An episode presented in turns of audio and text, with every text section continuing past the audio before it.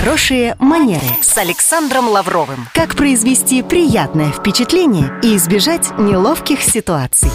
Здравствуйте. Когда к человеку можно обращаться по имени, а когда уместнее к нему обратиться по имени и отчеству? Это дилемма, с которой сталкивался каждый из нас. На этот вопрос у нашего эксперта по этикету Татьяны Барановой есть исчерпывающий ответ. В России, в нашей культуре, принято обращение по имени и отчеству к тем людям, которых мы не знаем, которых мы не уверены, что можем обращаться к ним только по имени. Поэтому исторически так сложилось, что форма обращения является именно такой.